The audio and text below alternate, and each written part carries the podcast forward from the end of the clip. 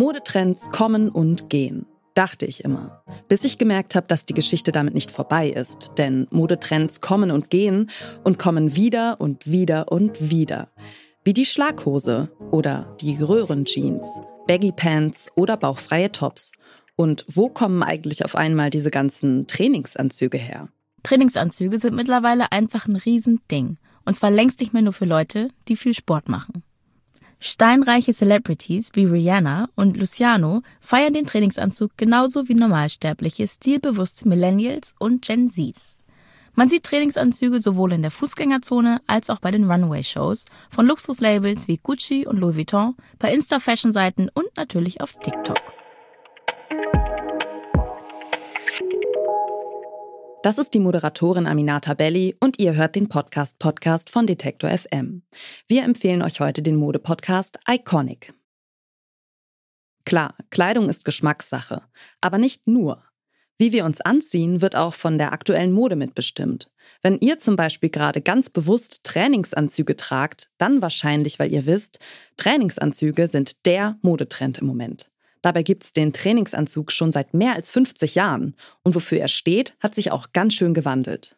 Während des Jogging-Hypes in den 1970ern wurde er zum Symbol für Disziplin und Optimierung des Körpers. 30 Jahre später dann steht er für Faulheit, Verweigerung und ein Leben am Rande der Gesellschaft. Zwischendurch auch für diesen Nullerjahre Celebrity-Look mit Chihuahua und Starbucks-Becher. Und mittlerweile ist er von allem so ein bisschen etwas. Sportkleidung, ja. Streetwear, na klar auch. Er ist weiterhin stark von der Hip-Hop-Ästhetik geprägt und vertritt diese auch ganz oben auf den Runways in Paris und Mailand. Der Podcast Iconic schaut, wo bestimmte Styles herkommen und erzählt ihre Geschichte. Ob Doc Martens, Hoodie, Crop Top oder eben der Trainingsanzug. Manche Kleidungsstücke erleben immer wieder einen regelrechten Hype, aber ganz weg sind sie nie. Sie sind einfach ikonisch. Aber warum eigentlich? Der Trainingsanzug verdankt seinen Siegeszug der Marke Adidas. Adidas hat lange vor allem Schuhe produziert. Doch im Jahr 1967 bringt der Hersteller seinen ersten Trainingsanzug auf den Markt. Promoted vom jungen Franz Beckenbauer, Fußballstar beim FC Bayern München. Diese drei Streifen Trainingsanzüge, so werden sie damals im Katalog genannt, die sehen eigentlich genauso aus, wie man Adidas Trainingsanzüge heute kennt. Mit den drei Streifen an den Ärmeln und den Hosenbeinen, rote Hose, weiße Jacke. Dieser Move hat den Trainingsanzug damals in Deutschland zumindest auf den Trainingsplätzen und in Sporthallen etabliert. Bis aus dem neuartigen Sportartikel ein weltweites super beliebtes Kleidungsstück wird, dauert es aber noch eine Weile. Jugend- und Pop-Subkulturen claimen und tragen es, holen es vom Sportplatz runter auf die Straße. Nach und nach wird Adidas weit über die Sportwelt hinaus bekannt. In den 1980er Jahren erobert die Marke Stück für Stück die Popkultur. Es beginnt damit, dass die New Yorker Hip-Hop-Band Run DMC im Jahr 1986 den Song My Adidas rausbringt, in dem die Rapper ihre Liebe zur Sportmarke zum Ausdruck bringen. Adidas schließt daraufhin einen 1,6 Millionen Dollar schweren Sponsoring-Deal mit der Crew ab. Und ab da ist der Aufstieg der Marke und der des Trainingsanzugs fast ein Selbstläufer. Die drei Streifen stehen ab sofort für Realness, Coolness und Popkultur. 20 Jahre nach Franz Beckenbauer und Fußball haben Adidas also Run DMC und Hip-Hop entdeckt und sich damit ein paar Schritte weiter weg bewegt vom Sportplatz um die Ecke und hin zur globalen Streetwear-Marke. Das ist der Startschuss für diese enge Beziehung zwischen Rap-Artists und Sportswear. Jay-Z's Deal mit Reebok 2003, Rihanna's Deal mit Puma, der von UFO 361 mit Lacoste. Das alles wäre nie ohne Run DMC und ihren Adidas-Deal möglich gewesen. Und es ist auf eine Art auch der Beginn einer Mode von unten, von Streetwear. Also von Mode, die nicht in Paris entsteht, sondern in schwarzen Communities in marginalisierten und vernachlässigten Großstadtbezirken. Heute gibt's Trainingsanzüge in allen Formen, Farben und Preisklassen. Für jeden Geschmack, jedes Geschlecht und jeden Geldbeutel. Das war aber nicht immer so.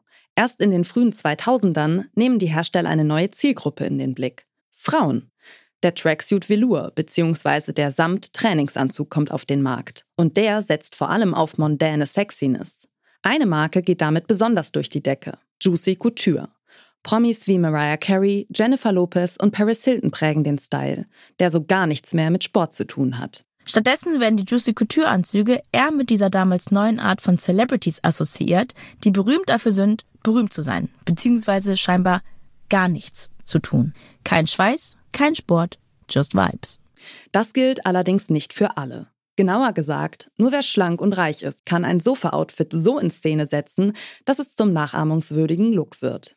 Schon interessant. Ein und dasselbe Kleidungsstück kann als hip und gleichzeitig als trashig angesehen werden, weil wir es mit dem sozialen Status von ihren Trägerinnen verbinden. Wie wurde der Trainingsanzug so populär? Wie haben Filme und Serien den Hype um ihn angeheizt? Welche Rolle spielte die Black Power Geste bei den Olympischen Spielen 1986 dabei? Und wie ordnen Modespezialistinnen den Trend ein? Der Podcast Iconic gibt Antworten. In jeder Folge geht es um ein anderes It-Piece und seine Geschichte. Wir erfahren, wie sie ihren ikonischen Status erlangt haben und wieso die gleiche Klamotte an unterschiedlichen Menschen ganz unterschiedlich bewertet wird. Iconic ist eine Produktion des Bayerischen Rundfunks. Aktuell existieren sechs Folgen, aber genug legendäre Styles und Modegeschichten für eine zweite Staffel gäbe es auf jeden Fall. Und wer diesen Podcast hört, trägt, wenn die Mode es diktiert, Hüfthose und Crop Top auch im Winter und schert sich nicht um warme Nieren. Das war der Podcast-Podcast von Detektor FM für heute.